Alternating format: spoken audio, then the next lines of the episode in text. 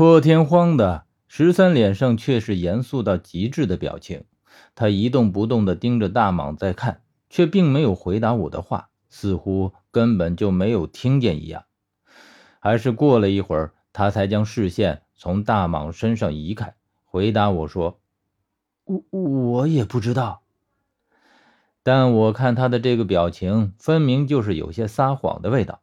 如果不知道，他为什么会对这条大蟒这么在意，而且已经到了失神的地步？大蟒在地上剧烈的挣扎着，但是这种挣扎却变得越来越弱，好似已经到了强弩之末。直到最后，他在地上彻底不动了，十三才说：“死了。”这么一条大蟒，只这么一会儿的功夫就彻底死了。直觉告诉我。一定是因为他肚子里的东西。我和十三来到大蟒的身子旁，出乎意料的，他的身上却没有蛇的腥臭味，反而散发着一股沉香，沁人心脾。十三说：“打开木洞的时候，我闻到的就是这股子味道。”我再看一眼十三，隔了这么远，他竟然都能闻到。而且当我走到这个墓室里的时候，都丝毫没有察觉到有这样的沉香存在。十三的鼻子就这么灵光吗？当然，爬山走墓的人或多或少都有着常人不可思议的能力，很难用常理去揣测。所以，即便看着很匪夷所思，很多时候却是很正常的事儿。所以我尽管觉得有些不可思议，还是什么也没说。再者，我对十三也不熟悉，他有这样的特长也不足为奇，只是一路上他并没有表现出来罢了。说着，十三已经抽出了伞兵刀，猛地扎进了大蟒的腹部。十三想要划开他的身体，很显然是想看看大蟒肚子里究竟有什么。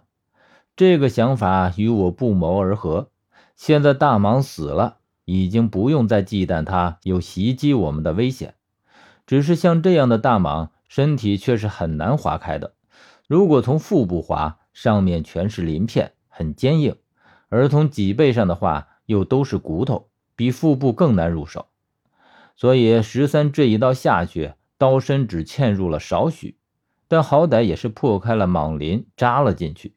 他将刀子往里面继续扎进去，费力地顺着大蟒的腹部。一点点划开，大蟒的腹部被划开，却没有一点血流出来，只是皮肉苍白的翻开着，一点血色也无。我看了微微有些诧异，既然没有血，他为什么还能活着呢？而且他的这种情形和我们见到的放着玉印的尸体一模一样。大蟒身体里难道也是一枚玉印吗？只是他腹部隆起这么大一块。最起码有小壮猪那么大一团，只怕不会是玉印吧？直到他的腹部被划开了将近一米来长的一道口子，我终于看到了他体内的东西。这东西从里面滑落了出来。我千百遍的想过会是什么稀奇古怪的玩意儿，但看到的时候略略还有些失望，但更多的还是吃惊。这竟然只是一块木头。但从它的样子，却依旧可以看出，它不单单只是一块木头这么简单。它被雕成了一个人形，有半米来长，但是却并不是干木雕成的，而是呈现出活木的青绿。蟒蛇身上的青绿，竟然完全是因为它还是活木的关系。可是马上我就再次发现，它的这个人形形状并不是雕出来的。而是它本身就长成了这副模样。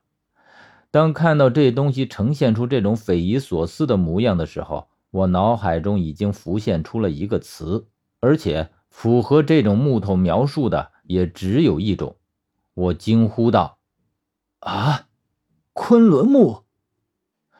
相比于我的惊讶，十三要冷静许多，但是他这也是极力克制的结果。虽然他面上一片平静。但我还是看到了他扶着昆仑木的手在颤抖，他一早就认出来了，而且是他还在大蟒的身体里的时候，他就认出来了，或者说他早就知道玄关里的是昆仑木，当他闻到这种沉香味道的时候，因为这种沉香的味道只有昆仑木才有，